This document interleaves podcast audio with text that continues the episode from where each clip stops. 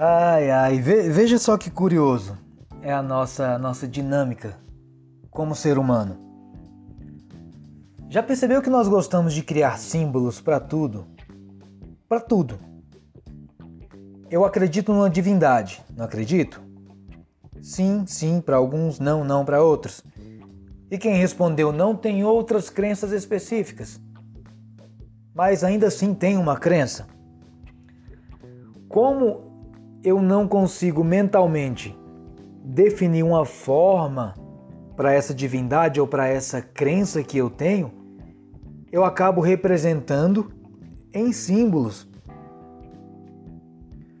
Você saberia me dizer qual é a forma da divindade em que você acredita? Não, você não sabe me dizer. Você sabe me falar da forma que o ser humano inventou da tua cabeça ou de comunicações entre humano e divindade, porque tem é, parcela da população que acredita que tem essa crença e é válido, totalmente válido. Mas mesmo assim, foi uma representação que saiu de ideias trazidas da mente humana. Não se tem certeza se é daquela forma. Eu represento isso em símbolos. É a ideia de um santo representado numa forma humana. É a ideia da casa de Deus representado na igreja. Eu estou falando de religião, gente, é porque fica mais fácil da gente entender. Tá? Mas eu posso citar vários outros exemplos aqui. É o símbolo do pai, de uma figura paterna, que é concretizado nas atitudes de proteção, de provedor. E nós trazemos isso de onde? Olha que pergunta massa, vou fazer de novo.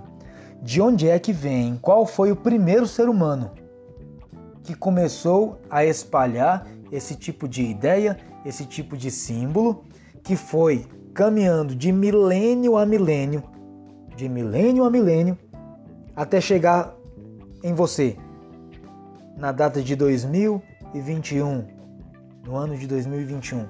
De onde é que veio isso? Quem foi o primeiro homem que trouxe isso? Ou a primeira mulher?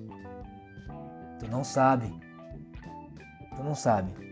Nem eu. Foi. É uma informação que é passada de geração para geração. Quando existe esse tipo de informação que você segue hoje, em 2021, e não sabe há quantos milhões de anos ela foi estabelecida, eu tenho aí o grande, a grande estrutura, a terceira grande estrutura da personalidade, chamada de inconsciente coletivo. Inconsciente coletivo. Acredita-se que esse inconsciente ele é imutável é imutável pelo simples fato de você não conseguir voltar ao primeiro homem, ou à primeira formação planetária, ou à primeira movimentação espiritual do universo que criou tudo. É algo que está impregnado. Você pode ter certeza que você morando aqui no Ocidente, e se você é brasileiro e está me ouvindo isso agora, o seu tataraneto vai ouvir falar da religião cristã, tanto católica romana, quanto católica ortodoxa ou quanto protestante. Você pode ter certeza que é, um indivíduo que for nascer daqui a 150 anos lá no Paquistão, ele vai ouvir falar da religião islâmica.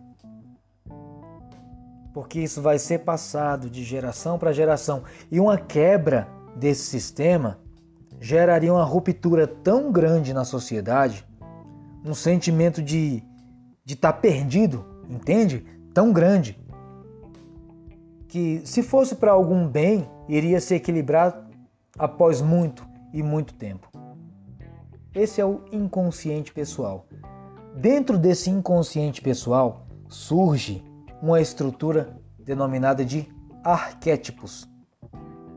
O que, que são os arquétipos? São é, as máscaras, vamos dizer assim. Todo mundo não usa máscara ao longo do dia? Usa, principalmente agora, né, que está em pandemia. Mas não é essa não. São máscaras comportamentais. Eu tenho a máscara para utilizar quando eu sou um pai. Eu tenho a máscara para utilizar quando eu estou no serviço.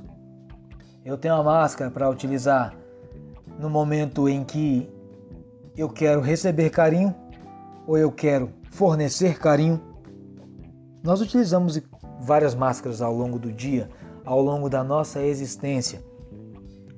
Estes arquétipos estão relacionados com essas máscaras, que denomina-se persona, mas não vamos falar sobre elas agora, vamos voltar sobre os arquétipos. Eu tenho alguns principais.